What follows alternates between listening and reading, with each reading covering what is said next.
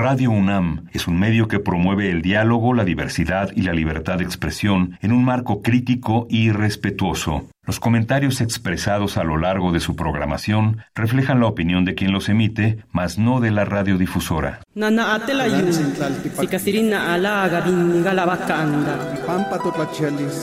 Calme Cali, una ventana para asomarnos a un mundo culturalmente diverso.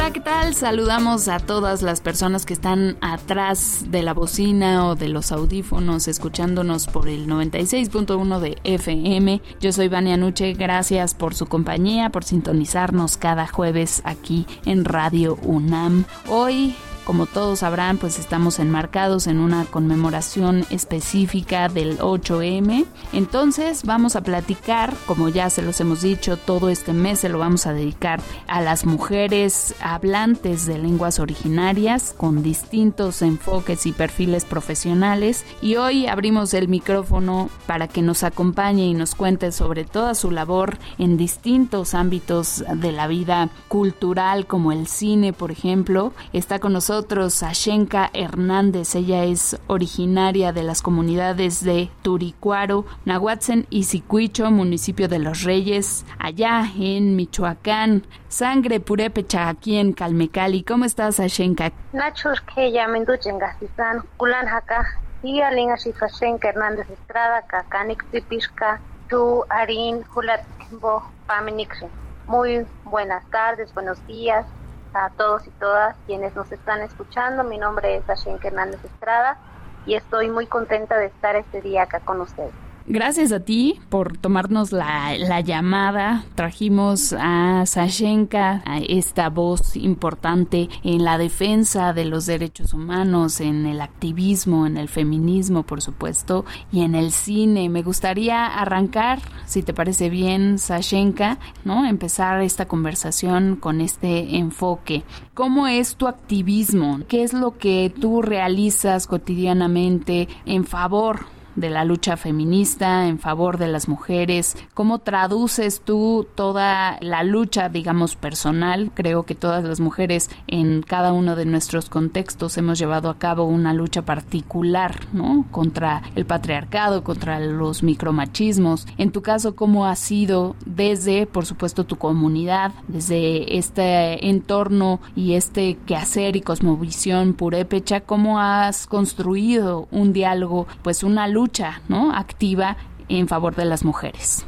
Sí, pues desde la comunidad me gustaría comenzar diciendo que hay una romantización muy grande acerca de los usos y costumbres en la comunidad, que pareciera ser que dentro de la organización comunitaria eh, las mujeres tenemos los derechos ganados al interior de, del pueblo. Sin embargo, me parece que hay mucho cuestionamiento también de nuestra parte hacia los usos y costumbres que muchos de ellos están pues puestos sobre el cuerpo de las mujeres específicamente que son quienes construyen la comunidad, quienes la sostienen, quienes la cuidan, eh, quienes transmiten también la lengua, eh, la cultura misma pero que al interior de la comunidad también tenemos muchas limitaciones en cuanto a nuestros propios derechos, ¿no? Entonces me parece que hay como una imbricación de pues de patriarcados, de opresiones, tanto en los espacios que no son purépechas, que no son culturales, que no son el pueblo. Al momento de salir nosotros del pueblo eh, se nos dificulta aún más y, y es como más difícil para nosotras acceder a muchos derechos eh, humanos eh, en las instituciones, en la academia, en otros lugares, pero también al interior de la comunidad estamos peleando pues cotidianamente por el reconocimiento y goce de y pleno ejercicio de estos derechos, ¿no? Sí, sin duda, creo que históricamente, ¿no? No solo en la cultura purépecha, eh, a nivel social general, ¿no? Dentro de la humanidad damos por hecho muchas cosas, ¿no? Entre ellas, pues como bien lo, lo mencionas, pues estos derechos que, que las mujeres deberíamos tener, ¿no? Em, sistemáticamente quiero decir, ¿no? Como miembros de una, miembros activos, ¿no? Y, y productivos dentro de una sociedad y un esquema eh, de convivencia específico, pero bueno, hemos todas, ¿no? Lo hemos vivido en distintos niveles y en distintos ámbitos estos obstáculos que se nos han impuesto. Sabemos que tú eres licenciada en psicología, Sashenka. ¿Cómo fue el llegar a una licenciatura en un entorno comunitario? Cuéntanos un poco sobre la dinámica de la posibilidad de las mujeres a acceder a una educación, ¿no? Porque bien sabemos que generalmente, o bueno, históricamente, justo el acceder, ¿no? A una educación profesional para las mujeres ha sido difícil, ¿no? No es algo que esté, como bien hemos dicho, que se dé por sentado, ¿no? Eh, en tu caso, ¿cómo fue este acercamiento a la licenciatura? Sí, pues anteriormente en otros espacios yo me he nombrado como una mujer este, con privilegio porque he tenido la oportunidad de tener papás que también son maestros, mi mamá era maestra, mi papá es aún maestro, pues eso también de alguna manera nos ha aperturado el camino hacia pues la educación profesional. Sin embargo, pues tejiendo también como reflexiones, no es quizá la palabra privilegio la que acompañe mi caminar, sino más bien el reconocimiento de las luchas cotidianas de mi madre, de mi abuela y de otras mujeres que me han antecedido y que ellas en sus circunstancias particulares pudieron hacer esa lucha para que mi abuela, por ejemplo, para que a su vez este, mi madre pudiera y tuviera acceso a una educación profesional que fue una licenciatura en pedagogía y que pudiera dedicarse, ¿no? Como a ejercer su profesión. Y, y desde ahí, pues mi madre también circunstancialmente tuvo que abrir muchos caminos y espacios para que nosotras como sus hijas pues tuviéramos acceso a, una educación profesional. Yo mi, mi, educación secundaria la cursé en el municipio, posteriormente la prepa la realicé en la, la comunidad de Cherán y de ahí tuve que trasladarme a Morelia a formarme profesionalmente porque pues era lo más cerca que yo tenía para acceder a una educación profesional que pues Morelia es la capital del estado, ¿no? Y pues ahí también hay como todo un tema de centralidad, de que las personas normalmente de los pueblos tenemos que trasladarnos a la capital para poder de alguna manera acceder pues a ciertos derechos también, ¿no? Como lo es la educación muy importante la labor que haces desde esa trinchera, ¿no? Y también como parte de la colectiva Mujeres Purépechas, de la cual pues eres miembro, esta colectiva que apoya y acompaña a las niñas, a las adolescentes, mujeres adultas, más enfocado hacia temas de autonomía sexual y reproductiva que me parece vital en todos los entornos, ¿no? Creo que muchas de las complicaciones que tenemos las mujeres a nivel de salud cuando hablamos de ya una relación sexoafectiva quizá con otras personas, tenemos muchos problemas justamente porque es tema tabú, ¿no? El, el disfrute sexual. Entonces, en Colectiva Mujeres Purépechas, pues ustedes hacen este acompañamiento, no nada más, digamos, con el enfoque sexual, pero me parece muy importante este tema. Me gustaría que nos platicaras de qué forma dan esa, ese apoyo, ese acompañamiento a estas mujeres. Sí, pues cuando yo egresé, justo en, mi, en la licenciatura, cuando yo la estaba cursando, eh, tuve la oportunidad de trabajar en varios, varios proyectos con el tema de género en varias comunidades del estado de Michoacán y después cuando yo egreso me voy a vivir a Pamatácuaro por tres años y ahí conformamos la colectiva era Capicuareñicua, que en Purépecha es el pensamiento y el sentir. Eh, y la conformamos tres mujeres psicólogas justo porque nos parecía importante comenzar a, a nombrarnos y desde nuestro entendimiento del ser mujer dentro de una comunidad purépecha y desde este enfoque de género comenzar a acompañar la vida ¿no? de, las mujeres y de las niñas, sobre todo, aunque hemos sostenido también eh, otros procesos no como comunitarios y regionales que tienen que ver con pues con la atención de lo anímico en general.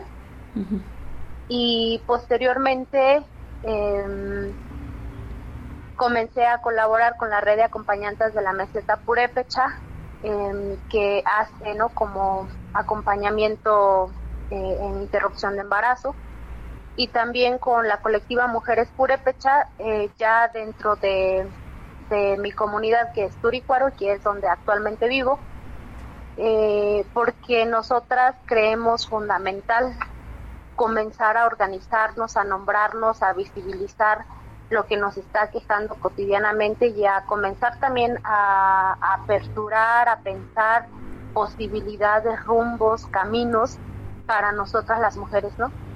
Han sido como todas estas violencias que de alguna manera circunstancialmente nos han organizado para pensar qué queremos para nosotras como mujeres dentro de nuestros territorios, qué cosas queremos para nuestra vida, para la vida de nuestras hijas y qué cosas no queremos seguir repitiendo, ¿no? Ni bajo la bandera de, la comunalidad, ni bajo la bandera del indigenismo, ni bajo la bandera de, de absolutamente nada, ¿no? Porque esas cosas también pues hay que analizarlas, repensarlas y saber, ¿no? Dónde nuestro corazón está feliz y dónde queremos que florezca y con qué procesos y acompañamientos necesitamos que florezca, ¿no? Nosotras actualmente desde la colectiva Mujeres Purépechas, eh, sobre todo damos talleres, charlas en las escuelas, hemos trabajado más con niñas y con adolescentes eh, en estos temas, aunque también con mujeres em, ya mayores, adultas, hemos trabajado más en los temas de derechos políticos de las mujeres, derechos agrarios de las mujeres y derechos humanos en general, ¿no? Y ha sido el trabajo, pues, en prácticamente toda la región purépecha, ¿no? Fundamental el trabajo que están haciendo en estas colectivas, en estas comunidades, ¿no? De mujeres, fortalecernos entre nosotras también, ¿no? En los pequeños, grandes, medianos grupos en los que estemos siendo parte, pues fortalezcámonos entre nosotras, fortalezcámonos a través de los distintos, las distintas labores que realizamos y también pues dándole fuerza a nuestra palabra. Cali, Cali. Estamos platicando con Sashenka Hernández sobre su labor como activista en el tema de género, en el tema del feminismo. Y me gustaría ahora enfocar la conversación, Sashenka, hacia el tema de tu trabajo en el cine, ¿no? Sabemos que eres integrante también de la colectiva Sembradoras Audiovisuales, que son mujeres jóvenes cineastas que luchan por la autorrepresentación y la apropiación de las herramientas cinematográficas de las mujeres desde distintos territorios, desde los distintos sitios que habitan. Entonces, a ver, cuéntanos cómo llegaste tú a Sembradoras Audiovisuales, cómo las encontramos, a quiénes encontramos, cómo participan, pues todo sobre Sembradoras Audiovisuales. Por favor, Sashenka. Sí, pues Sembradoras Audiovisuales es una iniciativa colectiva que mm, nace en 2021. Yo tuve la oportunidad de acceder a una beca para formación cinematográfica en Ambulante Más Allá. Ahí nos conocimos Rosalba López y, y Vanessa Marín. Juntas colaboramos en un primer proyecto que fue cuando estuvimos cursando todavía en la formación cinematográfica en ambulante. Y este primer proyecto fue Marco Irecan que en Purepecha es Vivir Juntos y que se filmó en la comunidad de Iguachi. Eh, este proyecto retrata la labor de, de los guandaris, que en Purépecha guandari es quien porta la palabra, ¿no? Y estas figuras dentro de muchas comunidades purépechas aún tienen un papel muy específico porque tiene que ver con la organización comunitaria, con la honorabilidad que tienen algunas personas para ser portadores de la palabra en rituales específicos o en fiestas, en encuentros entre familias y demás. Entonces, Marco Irecan retrata la vida de, de una pareja de Wandaris dentro de la comunidad de Iguachi. Cuando nosotras egresamos de Ambulante Más Allá, pues nos pareció importante justo organizarnos para replicar de alguna manera eso que nosotras tuvimos oportunidad de aprender en Ambulante, porque mm, en pláticas entre nosotras me parece que, que nunca nosotras, ninguna de las tres imaginó algún día, ¿no? Como que iba a hacer cine. Eh, personalmente el cine a mí siempre para mí siempre fue algo así como muy lejano, ¿no? Como muy de gente con dinero. Entonces, em, cuando nosotras nos conocemos en ambulante y cuando egresamos, eh, formamos sembradoras audiovisuales. Bueno, antes de sembradoras colaboramos nuevamente en un cortometraje eh, titulado Ishu Harachkache Acompañando, que es Aquí estamos acompañando, que fue desde Marea Verde, Michoacán. Y este trabajo retrata como la situación de una mujer purépecha que decide interrumpir su embarazo y cómo es el acompañamiento y cómo se le procuran los cuidados, pues el respeto a la decisión de, las mujeres, ¿no? Y además el derecho a, a poder decidir sobre nuestros cuerpos. Y posteriormente ya conformamos sembradoras audiovisuales y bueno, en el año pasado estuvimos trabajando en un proyecto que fue Compartir la Mirada, talleres de cine comunitario, que mm, estuvo impartiéndose en la comunidad de Turícuaro y en la comunidad de Comachuén y fue un proyecto dirigido a niñas y adolescentes justo para replicar como esta formación cinematográfica que nosotras tuvimos, el uso de las herramientas, la apropiación, el espacio, el territorio y demás. Y finalmente este proyecto dio como resultado un cortometraje de ficción y de terror que fue Nana Miringua, que fue propuesto por las niñas, ¿no? Eh, en realidad las niñas fueron quienes hicieron esta, esta película, ¿no? Las niñas y las adolescentes que previamente se formaron con sembradoras audiovisuales hicieron esta película titulada Nana Miringua y finalmente pues se cerró con, con la proyección de esa película en las dos comunidades, tanto eh, en Turicuaro y en Comachue. Nana Miringua es el título. ¿Cómo se traduciría? la Miringua está pensada y representada en muchas comunidades este, purépechas y viene como de la palabra mirinjin, que es como perderse. Eh, hay muchos relatos en no solo en la Sierra de Michoacán, sino en algunas otras regiones, eh, donde las personas dicen que hay algo que los hace perder, en el cerro sobre todo, ¿no? Entonces, Mirinjin es como perderse en general, o sea, como perder la noción del tiempo y el espacio, perder como la cordura, perder, o sea, algo que pierdes de ti, ¿no? Entonces, en, en muchas comunidades Em, se le adjudica este de miringin a una sustancia, ente, persona en específico, ¿no? Y entonces se convierte en miringua porque se encarna la, la palabra miringin, ¿no? Entonces, miringua es quien pierde, quien, quien hace que te pierdas. Entonces, eh, tiene varias representaciones, ¿no? En algunos pueblos dicen que es un demonio, en algunos pueblos dicen que es una mujer, en algunos pueblos dicen que es solo un ente, pero específicamente en, en Turicuaro y, y se le asocia ¿no? como a una mujer muy hermosa que sobre todo se lleva a los borrachos, ¿no? Cuando los borrachos están en el cerro ya de noche, puede aparecérseles la miringua, que es como una mujer muy hermosa que hace que la sigan y finalmente se convierte en el demonio y cuando ellos vuelven en sí, pues en realidad ya caen a un barranco o están así como en una situación de peligro muy grave o demás.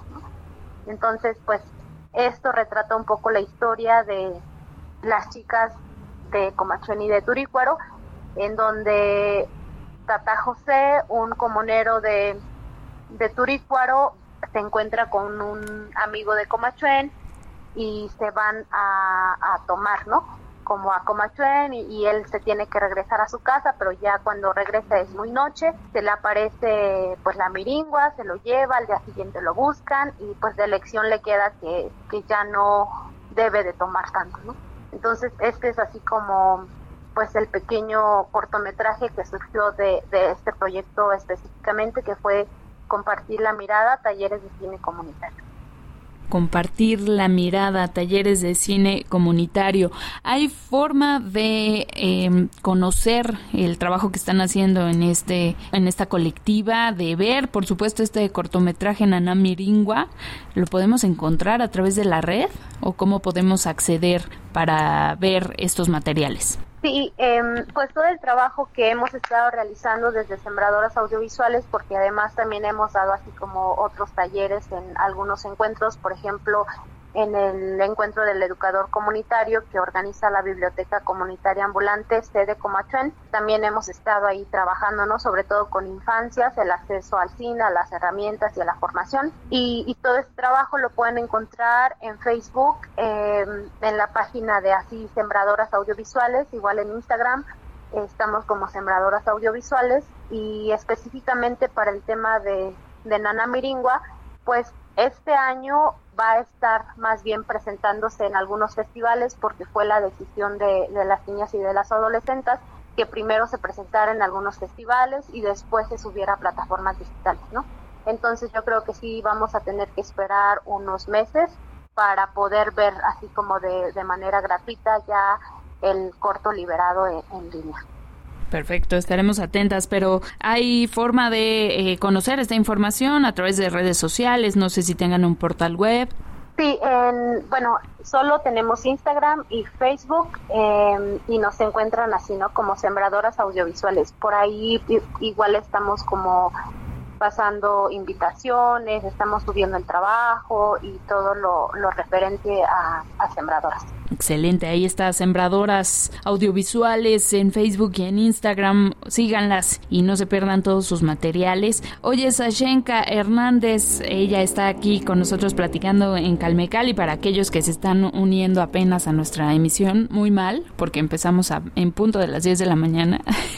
no es cierto, nos da mucho gusto siempre que, que se acerquen a este espacio. Pero bueno, Sashenka, nos gustaría conocer en particular tu eh, preferencia si tienes alguna predilección por algún género cinematográfico. Nos hablaba sobre este corto con un enfoque más hacia el terror, pero no sé si tú tengas algún género favorito, algún tema favorito, ¿no? Me imagino que pues obviamente tú también su tus enfoques, ¿no? O tus preferencias van cargadas por lo que hemos estado platicando hacia el género, digamos hacia el feminismo, ¿no? Los derechos de las mujeres, pero no sé si tengas en particular algún género cinematográfico cinematográfico que, prefieras por encima de los demás? Sí, a mí me, me parece muy importante, ¿no? Y además que es como mi favorito, pues el cine documental.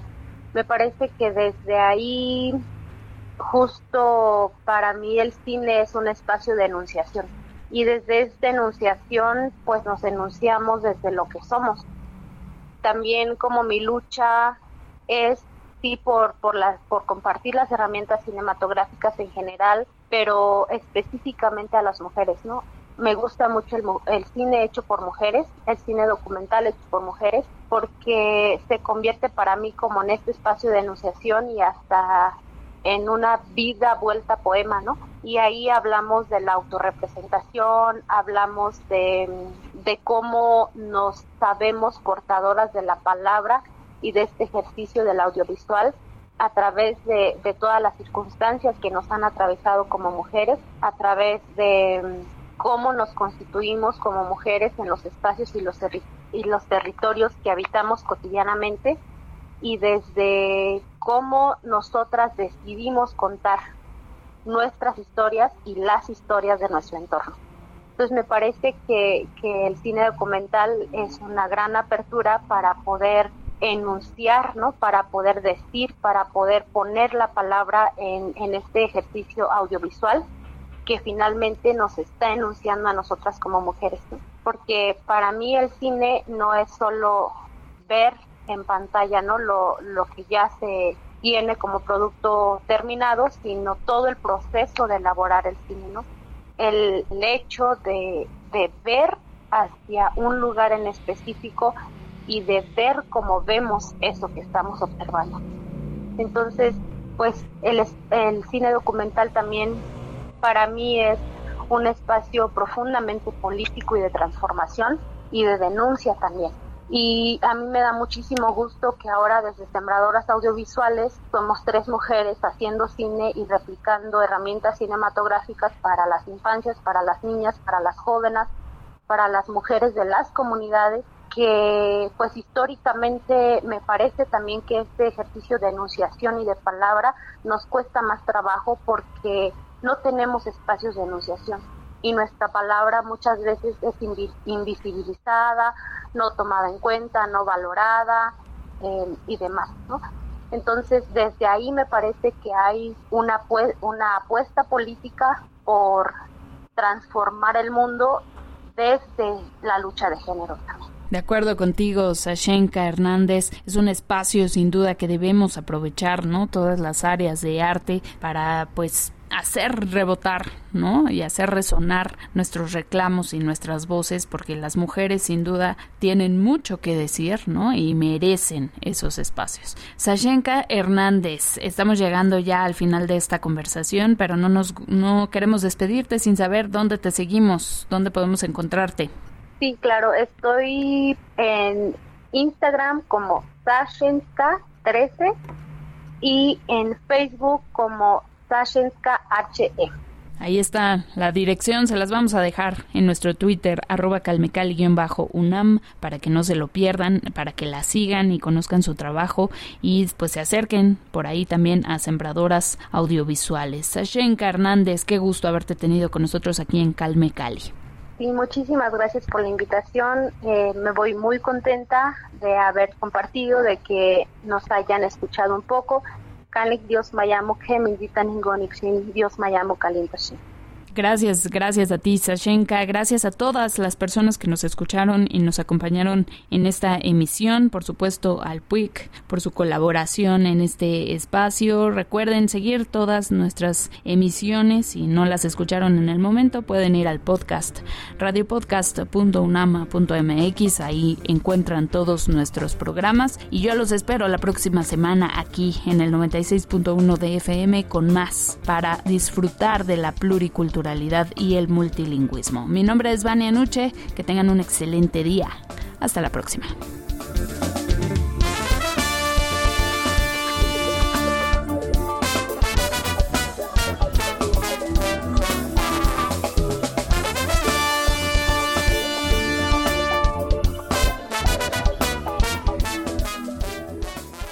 Nana atela yu, sikasirina ala gabin galabacanda.